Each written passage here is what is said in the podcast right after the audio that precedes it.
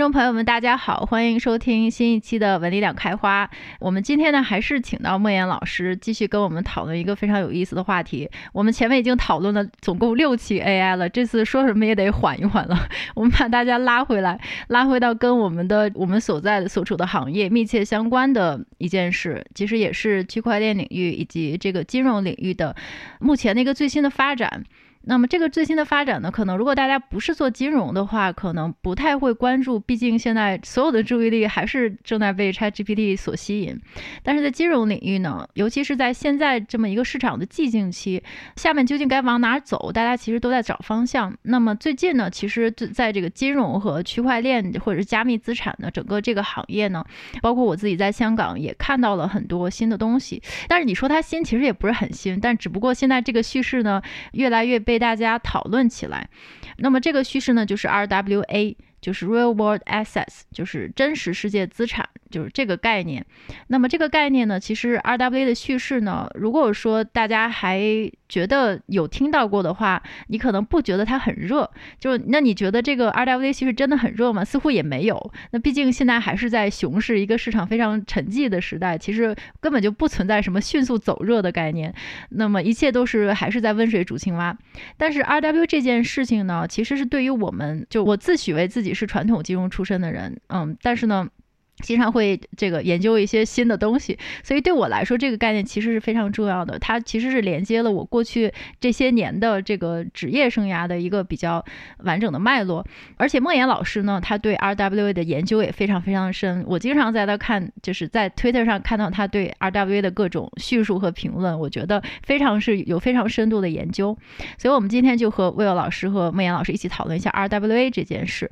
如果我们追溯一下，我觉得最近吧。虽然这个概念不是很新的概念，但是如果我们找补一下，就是最近的可能引起大家注意的，就是这个词的提起来，可能是年底的十二月。，FTS 倒了之后，Vitalik 他写了一篇文章，叫做《以太坊应用中》，全称忘了就好。那大概意思就是让我兴奋的几件事儿，在以太坊的这 ecosystem 中，让我兴奋的几件事儿。那他其中呢就提到了这个 Real World Assets。那么他其实是在鼓励开发者来探索区块链中对于这个资产追踪。就是区块链上的资产来追踪传统金融工具的这么一项探索，他鼓励大家都去看看这个真实世界资产怎么跟区块链来结合。那么它里边呢，其实我看了一下，它就是在那个 Keep It Simple，它就是在对 DeFi 做了一个描述，一个评论中，他就说，其实稳定币，但他整篇文章其实重点还是在讨论稳定币这件事儿。毕竟稳定币现在来讲，可能是大家公认为是一个最大的 RWA，最大的跟真实世界资产挂钩的东西。那么他的意思就是说，这个稳定币背后的公式，其实原则上可以复制到现实世界其他现实世界中的很多很多的资产，比如说股票啦、指数啦、这个房地产呐等等这些真实世界的资产，其实我们都可以用这个稳定币的这个逻辑、这个框架来把它就是套用在区块链上。当然了，这个维塔利现在已经一个多月没发推了，我不知道 最近的情况是什么。但是他这篇文章确实让大家引起了这个 RWA 的注意，所以我想先跟两位老师讨论一个问题，就是说我们在讨论 RWA 之前呢，那必然要提到一件事儿，就是提到一个概念，就是 DeFi 和 TradeFi 的分别。所谓 TradeFi 就是 Traditional Finance 传统金融的缩写，然后 DeFi 呢就是 Decentralized Finance DeFi 的缩写。那么现在的如果大家在讨论这个真实世界资产这件事，它必定要跟这两个概念是紧密相连的。如果没有，因为毕竟如果没有这个两个概念的区分，我们也无从谈真实世界资产和这个虚拟世界资产。所以说，那两位老师，我我很想知道一下，就是说这种分法你们赞成吗？就是把金融分成传统金融和 去中心化金融，就是这种分法，你们觉得 DeFi 真的是孤立于现实世界和传统金融的一件事儿吗？嗯，我想先听听两位老师在这方面的这个想法。那还是莫言老师先吧。哦，谢谢啊，谢谢小宝老师。呃，很高兴再次来到文理两开花。你这个问题，因为我不是传统金融出身的，嗯，我们就是 Web 三，然后做 DeFi 这个出身的。因为有 DeFi 这个机会，我们才进入到这个领域。所以我的态度还是比较鲜明的。我认为就是不同的，TradeFi 和 DeFi 就是不同的。啊，嗯，这个不同点体现在什么地方呢？我想有很多的不同点，但是如果你只让我说一点的话，TradeFi 是黑盒子，呃，DeFi 是白盒子，就这么简单。那 TradeFi 呢，它是金融，它 TradeFi 里的金融机构是人来运行的，所以它是一个用公司形式包装、持牌照，然后很多的一些运行的流程机制，不仅从外界看来是个是个黑盒子，是放在黑盒子里的。就算从内部来看也是黑盒子，因为它有很多的流程和机制，有很多的一些算法啊，它是在人脑子里的。对，而 DeFi 呢，它是一个自动运行的白盒子，就是一定要理解这一点。就 DeFi 最大的特点是，那个公司它本身是个自动运行的白盒子，公司啊，就是那个金融机构那个 FI 那家金融公司，它是没有人值守的自动运行的一个代码全部公开的这么一个白盒子的机制。对，那么我们这些做 DeFi 的开发者是什么人呢？我们其实是所谓的叫 Meta Company，我们是创造公司的公司。就我们这个团队或者我的同行们，其实是我们通过代码来创造一家自动运行的公司。那家公司是一个 DeFi 金融公司，但是我们不是，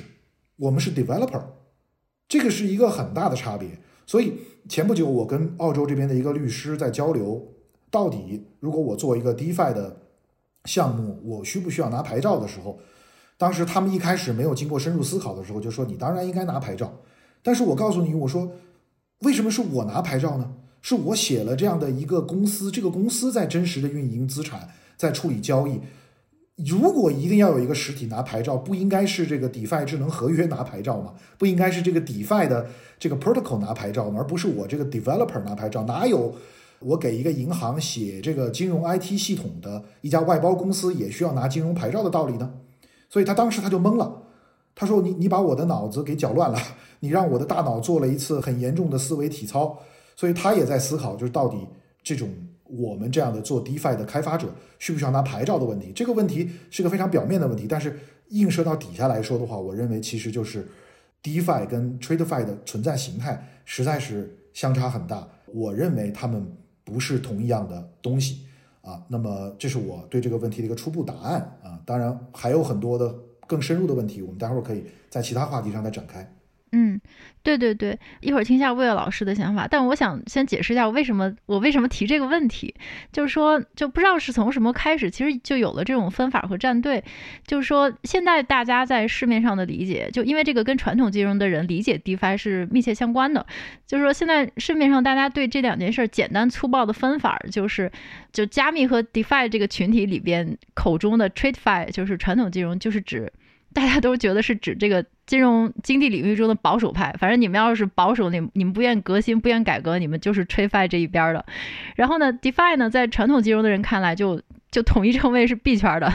就是当然这个传统金融的人好一点，还会把这个技术派，和就像刚才莫言老师，莫言老师明显是从技术的这个角度来把这个 Trifi 和 DeFi，就是黑盒子和白盒子这个具体的运营的架构来分析出来。但是就是对于传统金融的来说呢，就好一点，可能还把这个技术派和真的创新给挑出来。但大部分人就直接都统一看成是币圈的。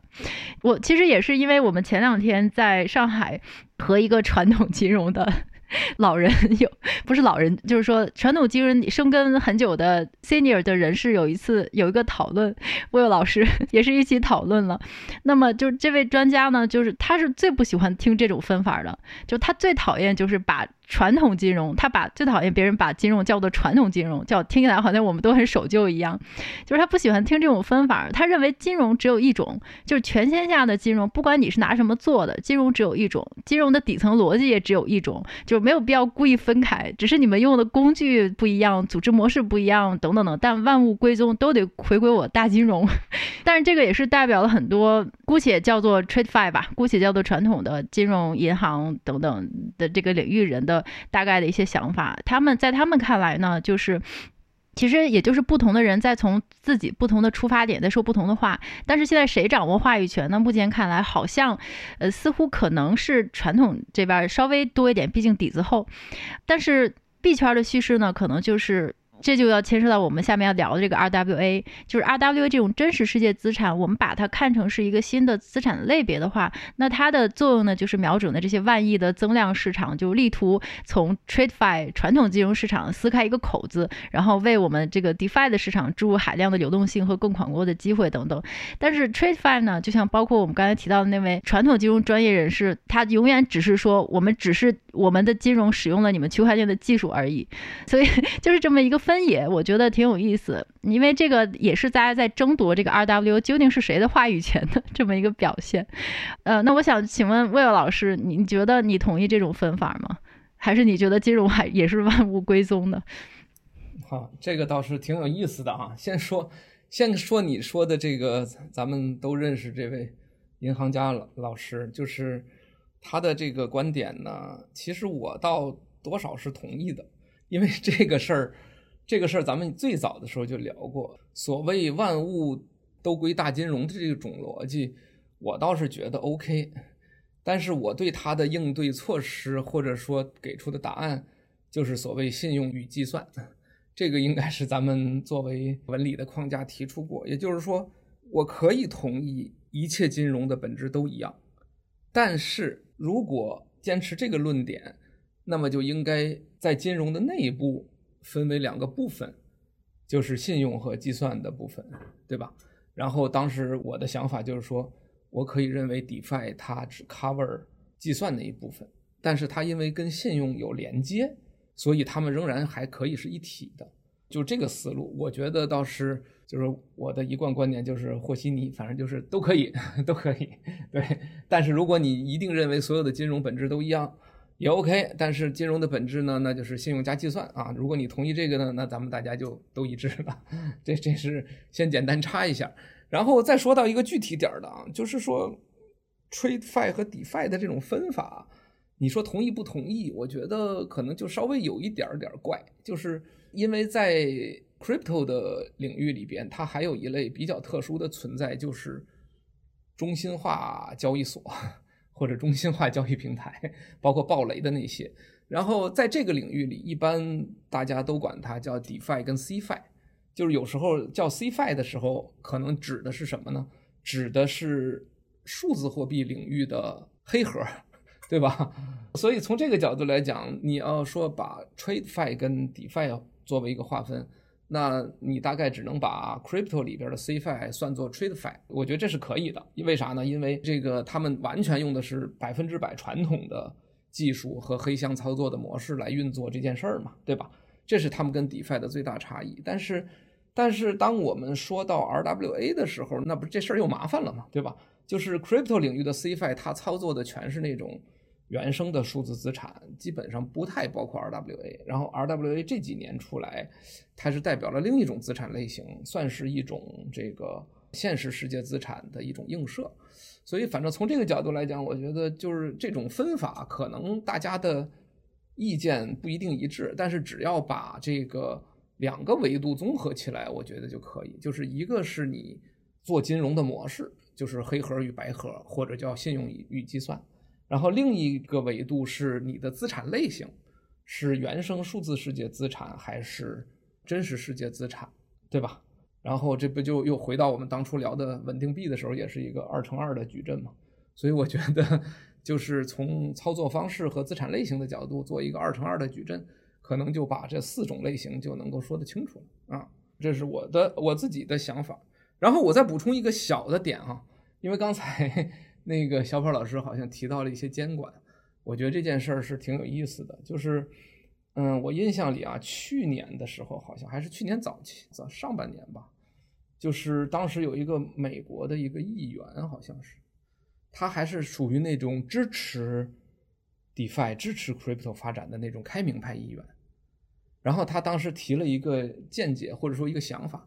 说我们将来也完全可以给 DeFi 的这种应用发一个金融牌照呀，对吧？这他这个想法不管对不对，反正他自己是个开明派的议员。然后呢，这个想法在 DeFi 领域受到了强烈抨击，说你们这些监管者真狂妄，对吧？说我们代码程序还需要你们发牌照，对吧？你们以为自己是谁，对吧？就是说到了这个观点。但是这件事儿，我觉得正好就呼应咱们上一期播客，这不是正好串下来，就说到数字世界跟现实世界的关系问题吗？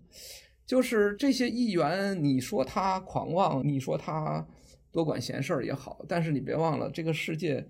一直有一种行为模式，就叫做解决不了问题就解决制造问题的人。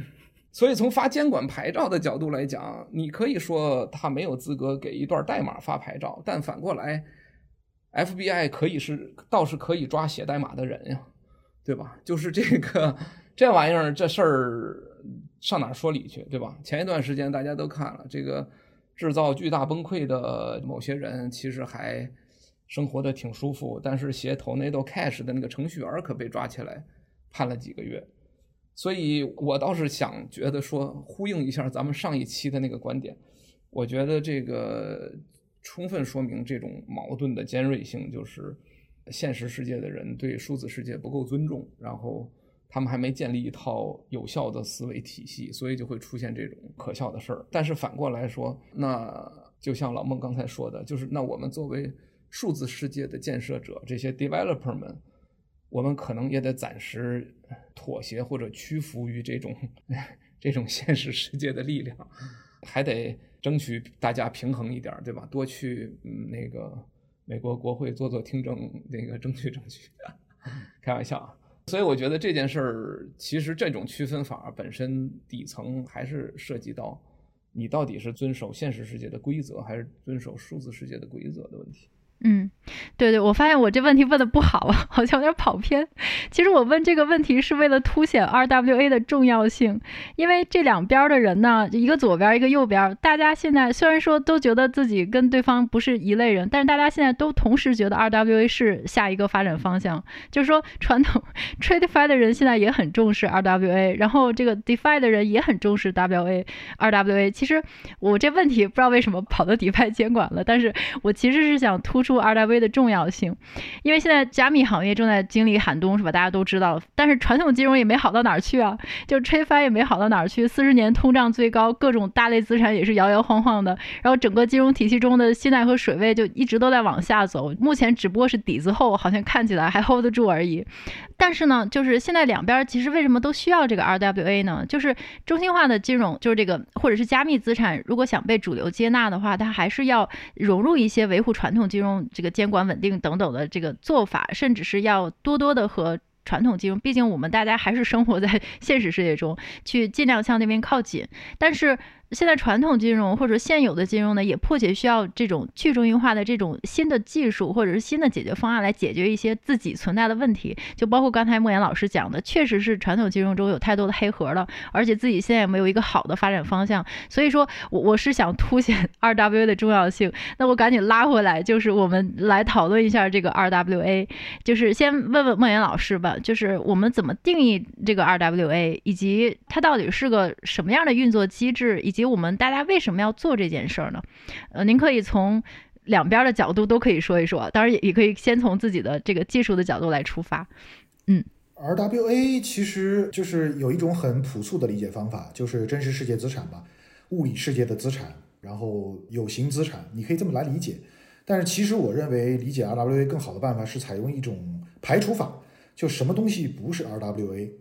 对吧？其实什么东西不是 RWA 呢？就是纯数字资产不是 RWA，纯数字资产就是只有在数字世界才有价值的资产，一旦离开了数字世界，它就没有任何价值。这样的资产我们叫它纯数字资产。但是 RWA 呢就不是这样，RWA 就是说在非数字世界也有价值这一类资产。对，那么它不一定非得是实物资产啊，不一定非得是这种有形资产，它也可以是虚拟资产，也可以是纸面资产。也可以是一种观念资产，但是呢，抛开了区块链，甚至抛开了互联网，这样的资产也仍然有价值，那么它就可以被定义为 RWA。这是我这边的我的一个比较宽泛的，就是比较广义的一个 RWA 定义。那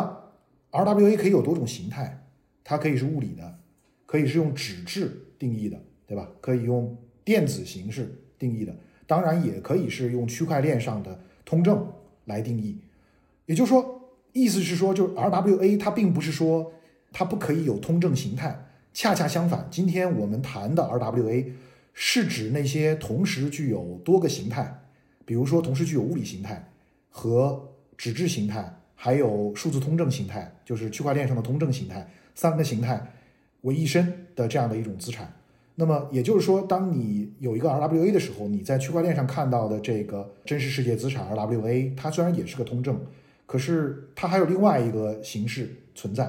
还有另外一个存在形态，在真实世界，它是一片土地，是一个住房或者是一辆车，然后我们以某种制度安排或者技术安排，让呃这两种形态或者是多种形态之间建立一个绑定关系。这个刚才我们其实已经触及到了这个很核心的问题，就是也是文理两开花一个长期以来的一个。一个讨论的主要话题，平行世界之桥，对吧？就是说，你不管是以技术手段，还是以制度安排、法律契约的方式来建立这样一种多种形态之间的这样一个对应映射绑定的关系，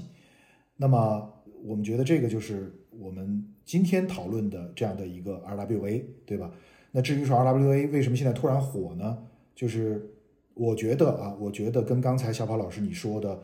传统金融现在自己日子也不好过，有很大的关系。对，如果这只是扁担挑子一头热啊，只是区块链这一方面单方面的想去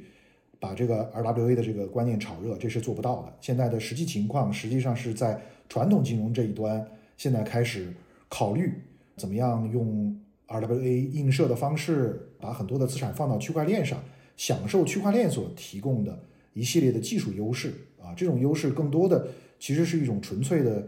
工具理性上的优势，或者就是效率上的优势，它不一定代表什么价值观，对吧？那么传统金融的人跟 DeFi 的人呢，在价值观上往往存在一个比较激烈的冲突，就包括刚才你提到的那些冲突。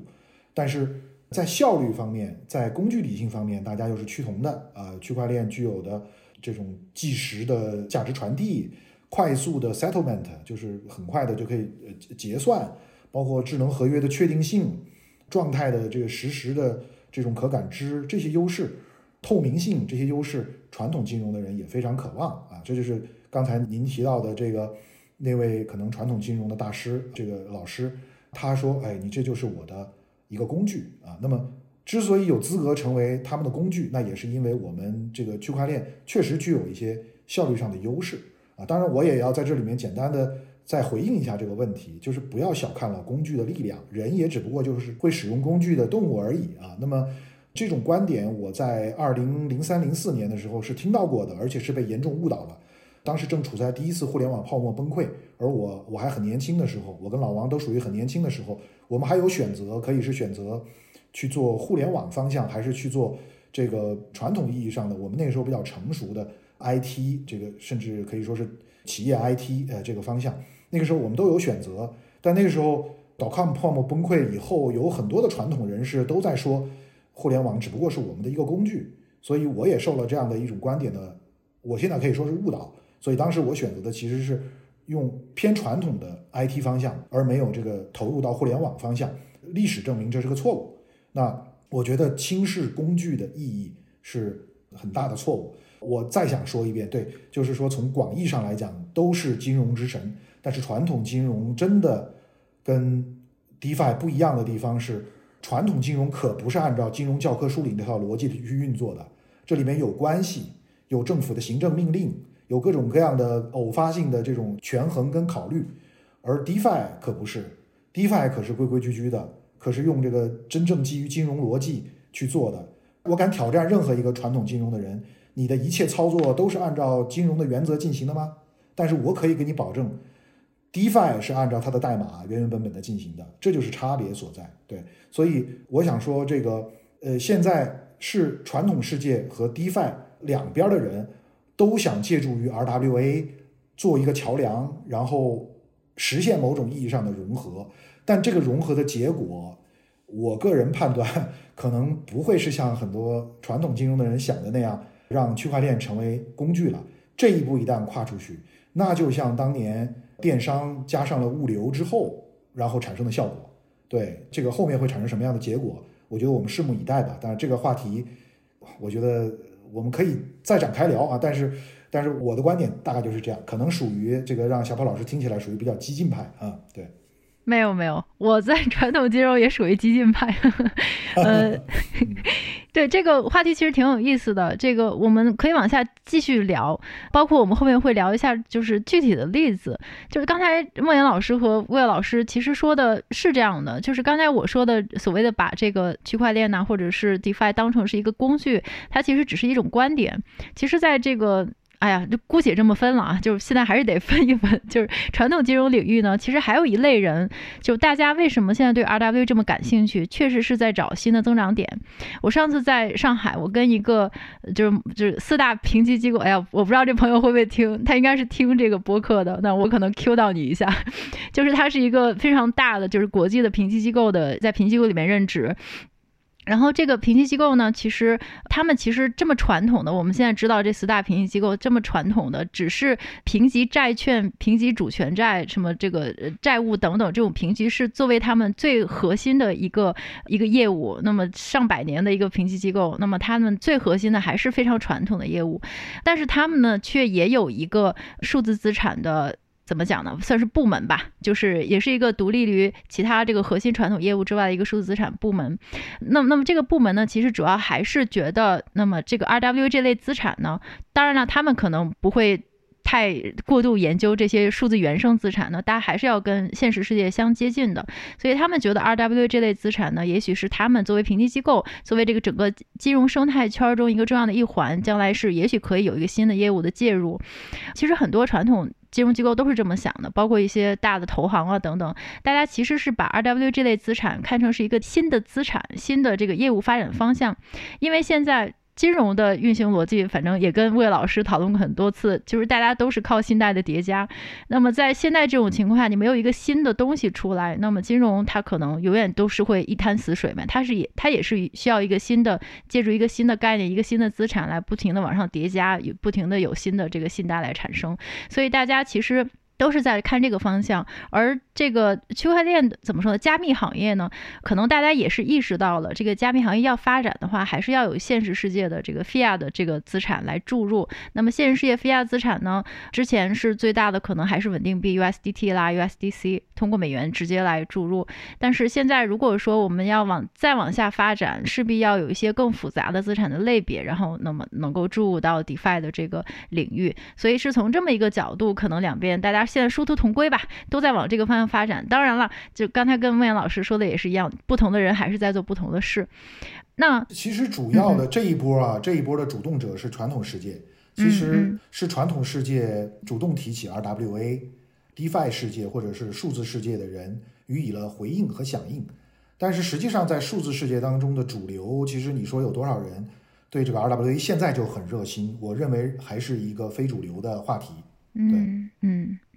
确实可能是作为一个新的概念，看看能不能把币价往上炒一炒。那我们就往下，或者说魏老师有什么补充，随时可以提出来。那我们就是想接着就聊具体的东西了，就是说我们 RWA 现在目前它只是一个概念吗？还是它已经有很多实际的案例，就真实靠谱的案例？那它现在有没有一个生态，以及它现在的主要的参与者啊？当然，我们这个参与者刚才讨论过了。那我们就看，我们就看看他们现在有没有真正的一些真实案例吧。这个两位老师有有没有想论述的点？要不 Will 老师先 Q 到 Will 老师啊，先 Q 到我吧。上一个话题我再补充一点啊，因为那个刚才忘了说了，嗯、对，就是关于工具的这个事儿，其实我觉得挺有意思的。就是金融的人可能他会觉得说这个东西就是一个工具，但是实际上呢。工具的力量呢，可能说确实从现代科技甚至互联网的发展已经能够看出来，就是说它其实应该说跟这个呃某个行业具体的内容，比如说金融就是信用，比如说电商就是购物，对吧？比如说电影，那就是你有这个拍摄有制作，这个工具和它的这个行业内部本身的内容之间本身就是一个问题的两面，对吧？那就是如果没有工具或者没有网络呢，这个价值传递不到个体，那其实那个所谓的价值也就没法产生，或者说没法存在。那对于金融来讲呢，我就是把它总结成为所谓信用与计算。那从这个角度来讲啊，我们类比一下互联网，就会发现说，其实现在的区块链它起到的作用就是把计算性或者说工具性的这个特点展现给所有人看。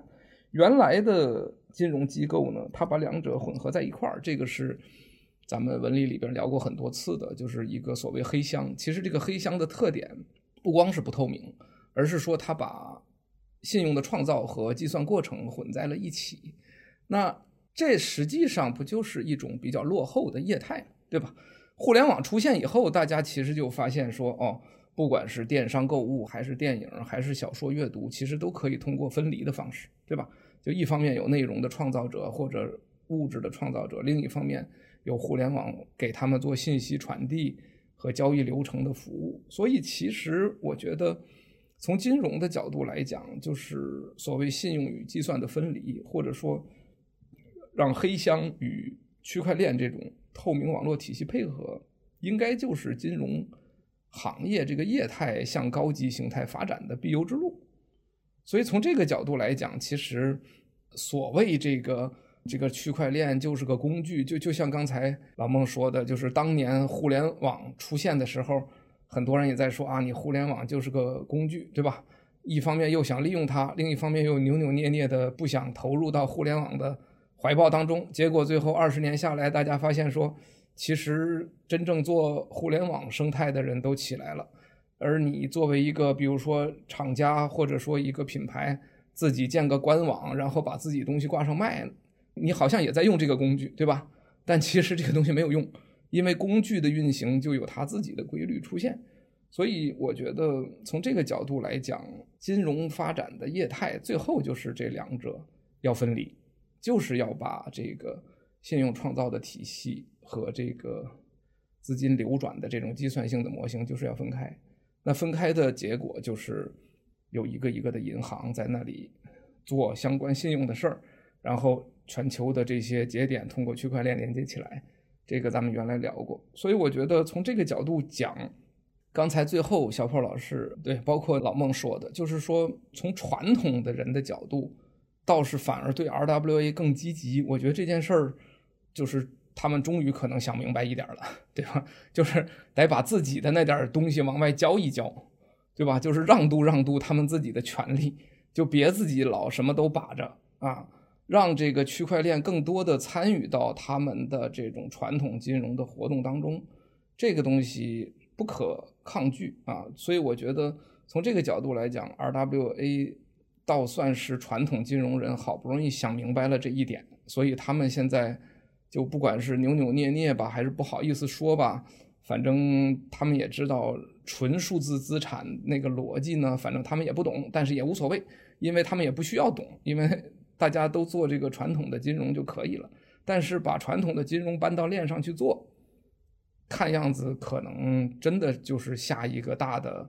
就是金融这个行业本身发展的下一个大时代。我觉得就是这个趋势，大概就是这种感觉。对，对。然后，然后说到具体例子，我觉得我补充一个历史经历吧。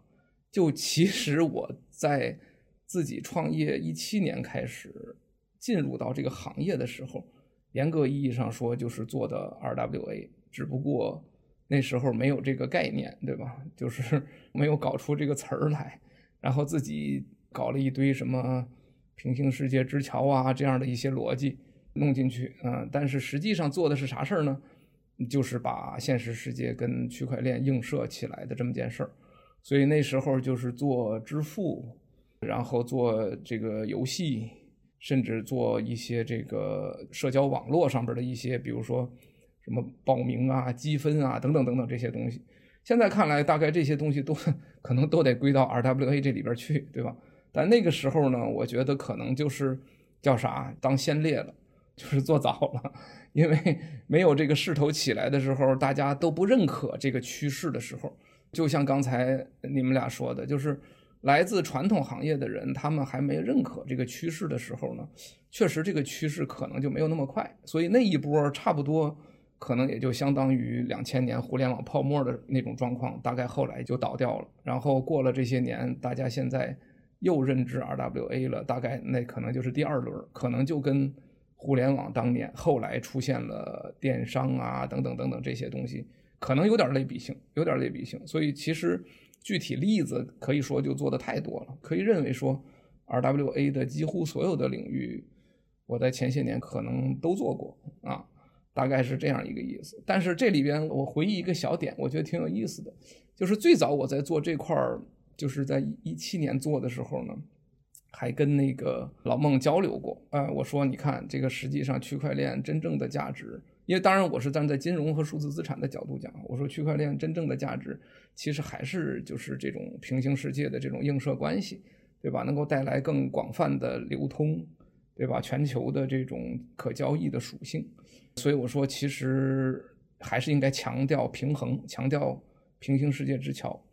然后当时呢，老孟说了一个观点很有意思，他说：“你现在强调这些东西没有用，为啥？因为现在区块链去中心化的势头还太弱，才刚刚开始，你就去强调这种终局性的思维，说他们最终两者要连接，要平衡。”要一起协作，这个东西太早了，对吧？因为现在区块链还没有足以壮大到能够跟传统世界平起平坐的地步。在这种情况下，你用这种中庸式的观点去来，希望能够宣传，让大家号召大家来一块儿来参与到这个终局的形态，其实是作用不大的，只能使劲狂吹区块链的价值作用。甚至是原教旨主义的角度，能够先把大家吸引进来啊，这个把去中心化程度做到足够大，跟中心化等量齐观，可能后来就 OK 了。然后当时我想想，好像确实是这么回事，对吧？就是说，得让区块链发展到足够长的时间，就像刚才说的，让传统的金融人正好也自己，哎呀，在传统金融世界实在玩不出什么花来。而且一个个都灰头土脸的，各种信用崩盘什么这那的之后，他们才能够想明白说，哎，看来这个咱还是得往外走一走，往跟这个去中心化世界，也就是跟这个计算性的体系结合得更好，让他们的这个能量，让他们的这个价值也体现得更大。这样的话，可能就形成一个真正能形成终局的这种形态。所以我觉得有可能现在开始，大概是不是达到了这个时间节点了？我觉得是有可能。嗯，嗯，对，你得让他觉得这是我自己的想法，就是我自己主动用的，不能说不能说你看这个好，得让他自己 internalize 是吧？就跟刚才上次我们聊 AI 的合法化一样。嗯，那那莫言老师有什么具体的案例给我们讲讲吗？就是你觉得你看 RWA 目前的生态有什么有潜力的案例？嗯对，那我就我就展开讲一讲。刚才老王说的这个是一段我跟他原来一直讨论的这个历史。确实，我们很早就关注到所谓平行世界之桥这样的一个思路。其实我们那时候不叫 RWA，嗯，历史上其实多次有人也有很多项目，国内外都有去尝试今天我们叫 RWA 的这个方向，但是效果都不好。我给你给给你举两个例子啊。一九年有一个项目叫 Credit，就是允许你把这个数字资产。做抵押去借贷法币，啊，然后不成功。二零年有一个项目啊，这个名字我就不提了。它是干嘛呢？他是把这个现实世界当中的租车合同，然后数字化，然后呢到虚拟世界里面来融资。结果当时二零年的时候，整个怎么说呢？整个这个 DeFi 之下，对吧？那么多项目瞬间都变成了几十亿美元的市值的东西。都没事儿，这个项目只融了六百多万美金，就被证监会直接发了个通知，SEC 直接发个通知，你必须立刻停止。所以就是还有像波卡生态里面有好多，你知道吧？这个包括你，我不知道，包括小小武老师有没有听说过的？呃，有一个国产项目啊，它是很牛逼的，把这个美股直接映射到。区块链上，然后哈哈直接也是属于属于首批被打击的对象啊。还有你听没听说过黄金币？哦，很多，每个国家都有。矿山币啊，对，各种各样的。然后我在一八年的时候，国内区块链有一个小高峰的时候，一八年上半年啊，有各种各样稀奇古怪的想法，基本上都是传统企业家在银行贷不到款、融不到资，然后跑到我们这儿来说，我在海南有有两百公顷的黄梨木，能不能把它通证化？这不就是真实世界资产吗？所以，所以实际上真实世界资产 RWA 这个名字出来之前，其实大家呃试了很多遍，但是都不是很成功。我觉得最主要的几个原因，其中一个很重要的原因就是缺少。CBDC，这是个非常重要的原因。呃，而现在这一轮这个 RWA 的这个火爆呢，其实跟 CBDC 最最近的一些进展是有关系的。我想可能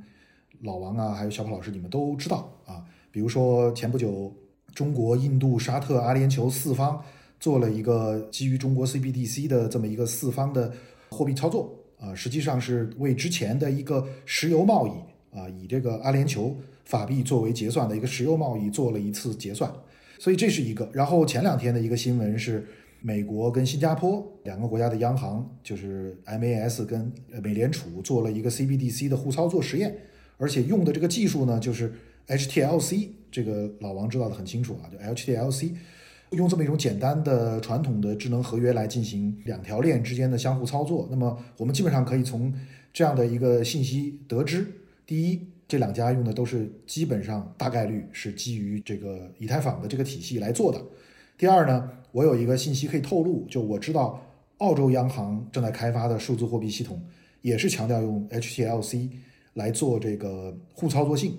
那这有可能是以美国为首的这样的另外一个阵营，他们正在尝试来标准化他们各个不同国家央行数字货币的链之间的这样的一个互操作性。这么一个标准，那么这是一种猜测啊，不一定是真的。但是 CBDC 的发展肯定是我认为啊，是当我们要谈到 RWA 的时候最需要关注的一件事情。因为 CBDC 可以说在我看来是 RWA 这么长时间来没有能够快速发展的一个核心的缺失的那个拼图。这个拼图一放上去之后，很多东西都会被打开，很多很多的是，就是基本上我认为它是关键性的一步。RWC 呃那个 CBDC 这一步一迈出。RWA 全盘截活，因为呢，很多人都跟我讲，比如刚才小跑老师你也提到，就是说，如果有一个链上的一个资产，然后到链下我就是拒绝，我就坚决不认，这个问题怎么办，对吧？那么像这种问题呢，其实在我看来，当有了呃 CBDC 以外，以后并不难解决，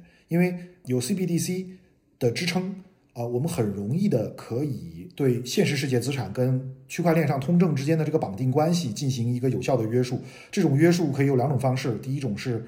通过合约方式来完成，包括法律合约，对吧？那我们回想一下，当年这个这个在电商上，你凭什么知道你在那个网站上下的那个订单，最后就会有那个物品送到你手上呢？你也不知道啊，我最早也不相信呢，对吧？我是比较迟钝的，那不是到最后我真正变成一个电商的。忠实的这个一个或者说 true believer，是零七年之后，我开始在这个房客上面买衣服。零七零八年在房客上面买衣服，买完衣服之后，我要退的时候真退得掉，我才觉得哎，电商成熟了，对吧？你换句话说，它的这个它的一个制度保证，保证了你买来的东西，如果你要退，你真能退掉。你有了这个制度保证，那么你的这个订单跟实物之间的这个对应关系才算是绑定起来了。那这一套规矩不能用在 RWA 上吗？完全可以啊，只不过传统世界的人一直不这么干而已嘛。那时候，现在这个如果 CBDC 出现了，或者说稳定币被监管了、合法了，或者更合法了，那么这个问题就就有解决的希望啊，或者大大的向解决方向往前走了一步，对吧？那么第二种形式就更加严格，就是说你直接确定这个数字形式为最终形态，为一个合约或者一个资产的最终形态。你比如说我们在中国。买房的时候，你在网网签是最终形态，对吧？你买域名的时候，域名备案这是最终形态。你这个成了最终形态了，你直接让区块链上的这个数字资产成了最终形态了，那你就没有任何问题了。那么 CBDC 就是这么一种方式，我直接让区块链上的货币成为这个法币的最终形态，或者至少最终形态之一。那么这个问题不就解决了吗？你有了这些东西之后，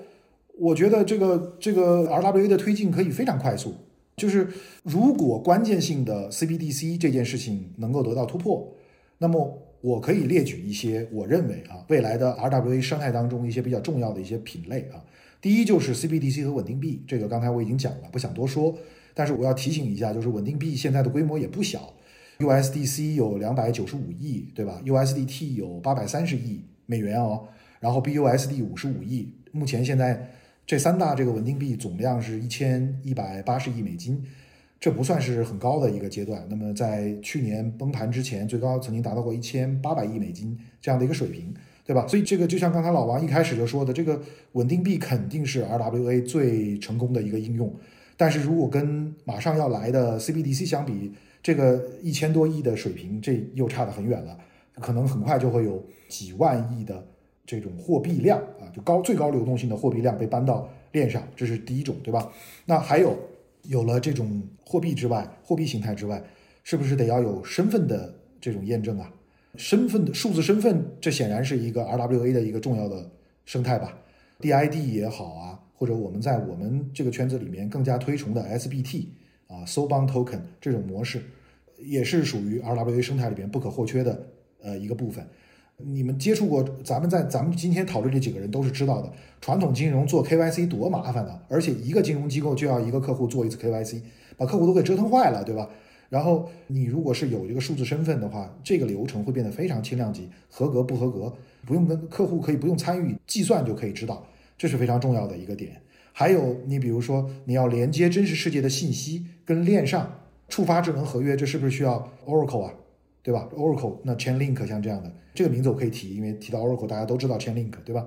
那还有比如说有人提出来的一个概念叫 SLC，不是简单的。Smart contract, smart legal contract，就是一旦你的你发生了违约啊，后面有一后台有一个系统自动的去提交整个的法律文档，连接现实世界的执法机构来对这个合约内容进行强制的这个保障。像这样的项目，我也可以提一个名字叫 H Unit 或者叫 unit，我不知道具体怎么发音。像这些都是我觉得在未来的 RWA 里面会发生比较真实直接的这样的作用的。那么具体到应用层面的话，啊，基础设施层面还可以提一个 ZK，ZK 呢并不是特定于 RWA 的，但是 ZK 对 R RWA 有非常重要的一个作用，因为在我们现实世界当中，很多的资产或者很多的合同内容是不希望在区块链上公布的。那你怎么样能够既享受区块链的好处，同时又不在区块链上公布这些隐私内容呢？ZK 是一个很好的解决方案，所以 ZK 也在这种。RWA 资产完成链上绑定的多样性方面提供了另外一个渠道，对吧？所以我觉得这个也要提一下。那么应用层面来说的话，就是主要像 RWA 借贷这种应用，这种借贷应用的话，目前最成功的，我认为还是 MakerDAO 生态下面有个项目叫 Centrifuge，Centrifuge 啊，这个发音比较困难啊，Centrifuge，它是允许你允许你这个用真实世界资产来借数字资产的。来借数字货币的啊，包括借贷这样的资产，那么它其实是 MakerDAO 下面的一个生态，所以允许你把一些应收账款啊，或者是一些国债呀、啊，抵押在 MakerDAO 的这个资产仓里面，然后借出来贷这样的呃高流动性的数字美元。目前来讲，Centrifuge 是被当前讲 RWA 的这些文章反复提及的这么一个协议，不过它其实还很小很小啊，然后它呢也是 MakerDAO 生态里面的一个部分，然后。我觉得呢，在这里面我也就是举贤不避亲。我觉得，呃，我们做的这个 Sov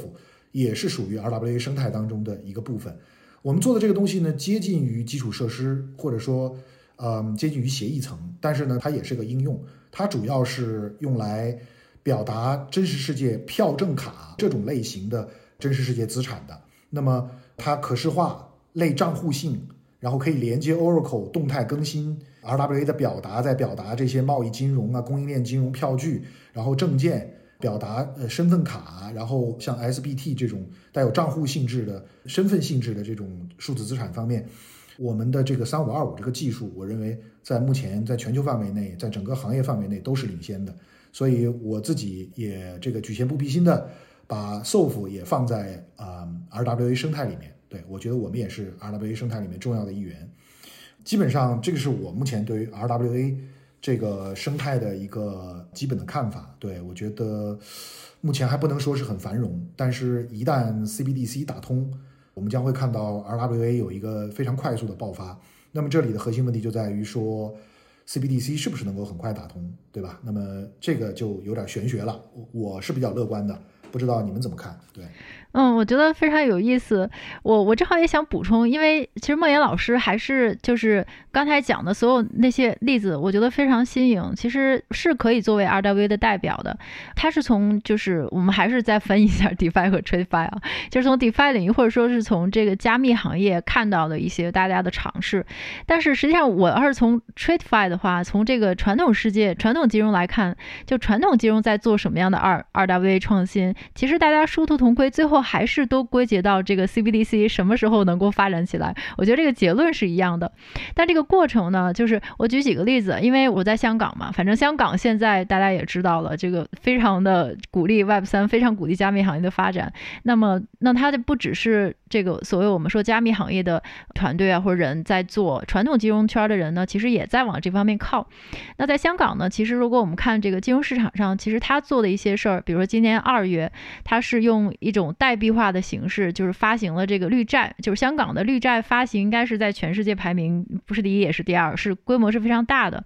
所以说今年二月呢，他就是首次以一个 tokenized 的形式发行了这个数字的绿色债券，一共筹集了大概一亿多美元。但是这个发行商呢，还是大家看到的这些耳熟能详的名字，是中国银行啦，这个高盛啦，这个 HSBC 啊等等这些银行，就是在一些发债的产业链条上的一些大的投行，他们共同承销。那么这次发行呢，其实香港也说得很清楚，就是我们就是想测试一下这个现在的这个现有的法律啦、监管框架啦、金融基础设施啊，然后我们这个市场现在这个运作的实践呢，它与这个 tokenize 的这个债券、代币化的债券，它到底兼不兼容，到底能不能把这个事儿搞起来？当然，就是刚才提到香港就是绿债，它是一个非常大的市场，所以说在香港呢，就之前最大的一笔应该是一个五十八亿美元的一个绿债，但是它的结算的币种呢，还是它尝试的一个 multi currency，这就说明 green bond 这一类资产也算是一类真实世界资产了。那么它用 green bond 这一类真实世界资产呢，来把它 tokenize 化，尝试做一下 RWA。那这里边其实有几个细节挺有意思的，就是这一次发行呢，它刚才提到的的那些共同承销的这些投行们，他们是在高盛的一个私有链上发行的，就是高盛的一个叫做 GSDAP 的一个，它是一个 private chain 或者是一个 consortium，它就是。在参与方大家共同建设的一个一个这个私有链的平台。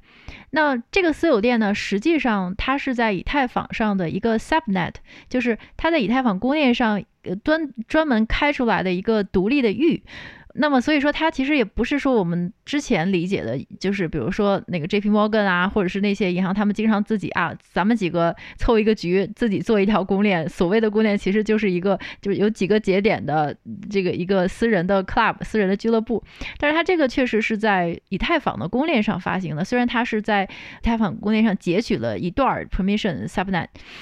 但是这个 subnet 呢，它也是你要进入的话，你也要 KYC，就是进入者你必须先要 KYC，你要获得这个授权，然后你才能够获得你的交易对手的信息的访问。这个呢是必要的，因为对于这一类的这个真实世界的交易来讲的话，如果你都不知道你交易对手是谁？这这事儿是绝对没办法完成的。所以它这样子的一个设定呢，就既解决了这个交易对手不透明的问题，然后呢，它也能够让资金和公链的资金相对接。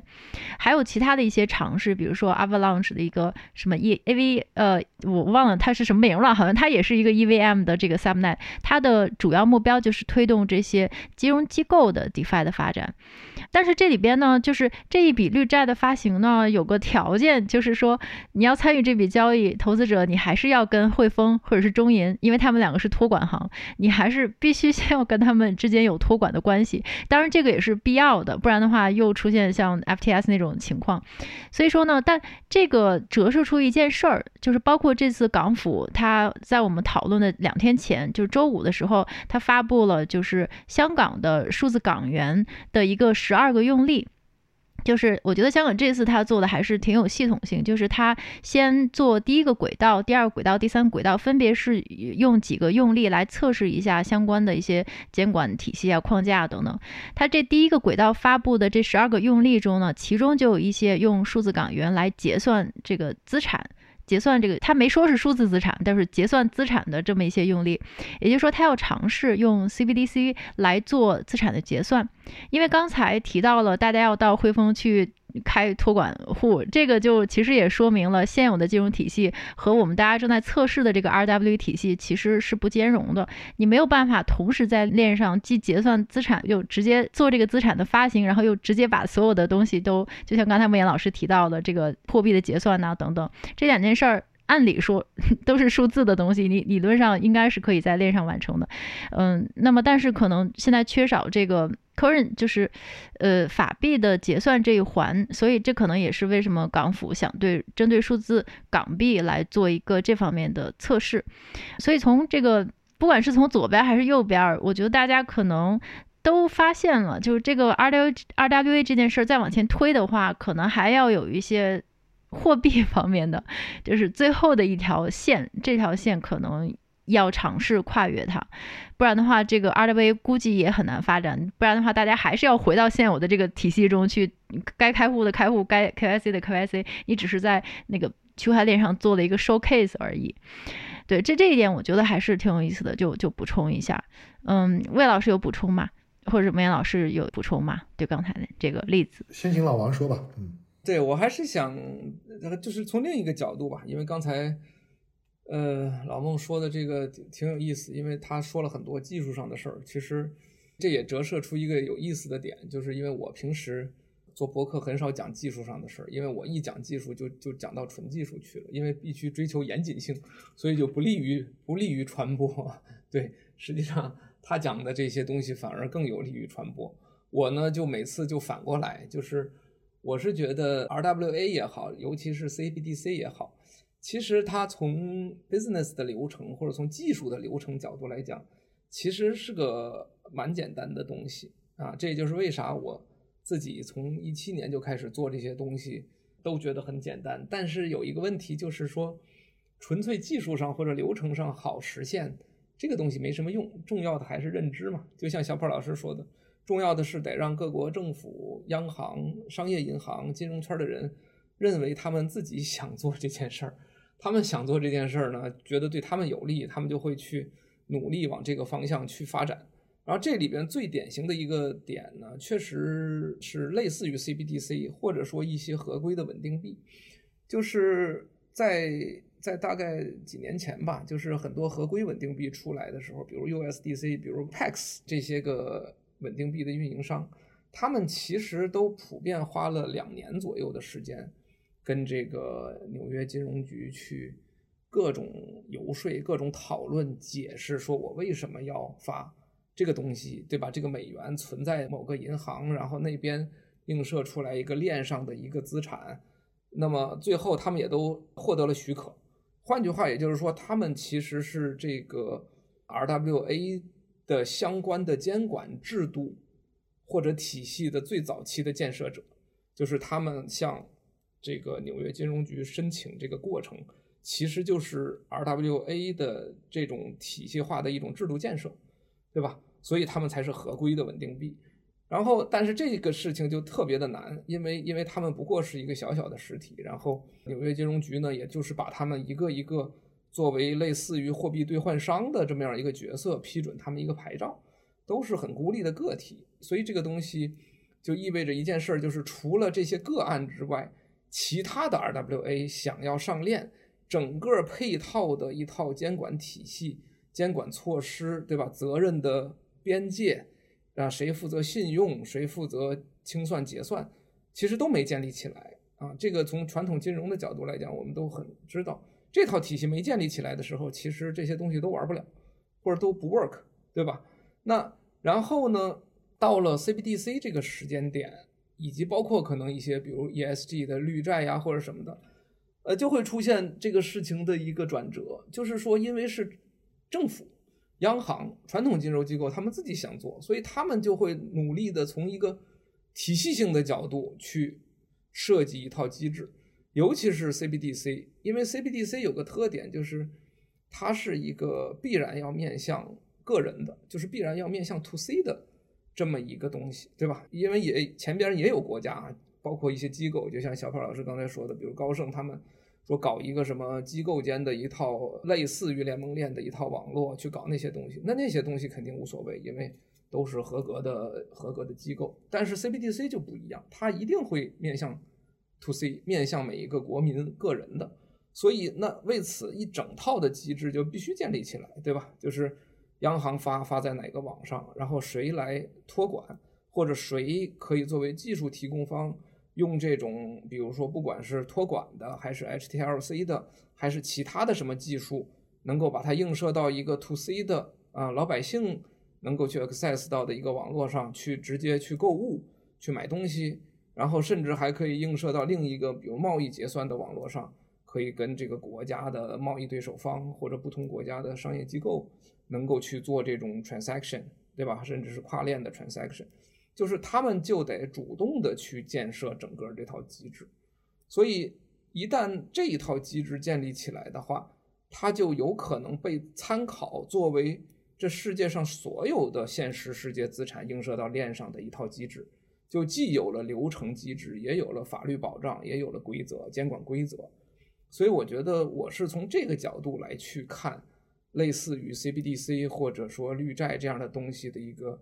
对于 RWA 的这样一个价值的，也就是说，他们在技术上、流程上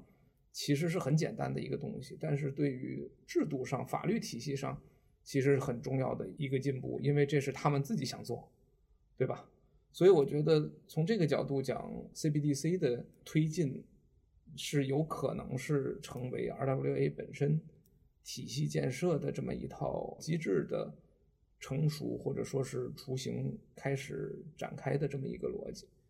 大概说这个意思吧。对，我很认同啊，我我也补充一点，就是说，我觉得现在这些国家突然加速做 CBDC，包括刚才小跑老师你提到香港有十二个案例，那我们在澳洲呢，实际上我们孵化了一个项目，他们参与了澳洲央行数字货币的试点项目，然后也成功入围了，最后是。从一百四十个项目当中脱颖而出，去做这个，成为最后入围的十四个项目之一，对吧？他是做什么呢？他做数字发票，然后呢，把这个数字发票呢作为一种底层资产和一种支付工具，能够帮助实现供应链金融里面的发票融资、发票金融融呃发票融资这么一个模式。呃，具体不展开讲啊，但是呢，是一个很经典的就是如何用用 CBDC 跟现现有我们所形成的这个 DeFi 技术相结合。实现的这么一个案例，这个案例本身呢，也就是主要是使用我们这个 Sof 所创造的三五二五这个技术来建设的。那我是因为跟这个项目团队接触比较多，也了解这个澳洲这边它的一些基本思路。我的一个感觉是，为什么现在现在这些主要国家啊都在加强 CBDC 的推进？年初的时候，应该是 BIS 国际清算行有一个统计，说全球百分之九十的央行都在推进数字货币计划。那其实有些发展中国家推进的速度更快啊，听说非洲更快。我下个月要去非洲看看，所以 我觉得，哦、对对，我下个月去非洲看一下。嗯，那么呃，我觉得这里其实是有一些时代背景的。我觉得现在这个，如果是传统金融日子特别好过的时候。或者说咱们美元体系坚如磐石啊，这个四方臣服的时候，我相信他们没有太大的动力会去想来做这个 CBDC 这件事儿，自然也想不到要做 RWA，对吧？那但是呢，现在嗯，就像咱们说的这个传统金融自己日子也不好过啊，灰头土脸啊，对吧？你这个零八年金融危机以后，通过大放水好像暂时是度过去了，结果二零年这一次疫情又来一次大放水，现在。整个传统金融被迫那要加息，加息让全世界都难受，让自己的金融机构也很难受。这个套用一句我经常喜欢讽刺这个事儿的话，就是说刘华强说的，对吧？就是给你机会了，你不中用啊，对吧？你你传统金融，你原来这套方法，你这个你不是说要加强监管吗？你不是加强了吗？然后你加强完了之后，这又又怎么样了？就怎么又搞成这个样子？所以呢，我觉得美元的体系其实目前正处在一个节点上。在这个节点上出现很多问题，包括美元的加息，其实在美国国内导致的问题相对来讲还小一些。你看看把韩国的房地产整成啥样了，对吧？台湾的话，今年一季度的经济其实是不好的啊。澳洲也一样啊，澳洲也被迫跟着加息，然后导致这个经济也都很难受，大家都很难受。那你这套体系到底咋回事儿啊？为什么这个你这套体系现在搞成这个样子了，对吧？你减息的时候大家泡沫狂潮，你加息的时候集体难受，然后你这么美元潮汐，呃一放一收，最后把全世界各国都给剪了羊毛了，这样搞下去还能持续吗？对吧？所以现在很多人都在怀疑这个问题。我觉得也包括我们的人民币国际化在内。其实不得不说，现在世界上在这个货币这个问题上出现了两个阵营吧。虽然一个阵营还是很强大，另外一个阵营还相对很弱小，但是毕竟这个局面跟之前是不一样了。在这种情况下，就出现了之前上一期我们谈 AI 的时候出现的问题：竞争啊，竞争的出现就会使得双方其实在接纳新科技方面没有更多的选择。你不能太慢，你太慢的话，有可能会在竞争当中落败啊。所以我自己觉得这一轮的 CBDC 的这样的一个发展，它背后的这个推动力量本身。啊、呃，有一些是具有很强烈时代背景的，而这个时代背景，在我看来不会轻易的变化。所以后面俄乌战争如果有个结局，这个竞争会怎么样？我们当然要再看。但是这不光是我认为，不光是金融传统金融内部的一个愿望，或者是或者是一个内部的动力，这个事儿有更大的一个时代背景。那么在这个更大的时代背景的压力之下，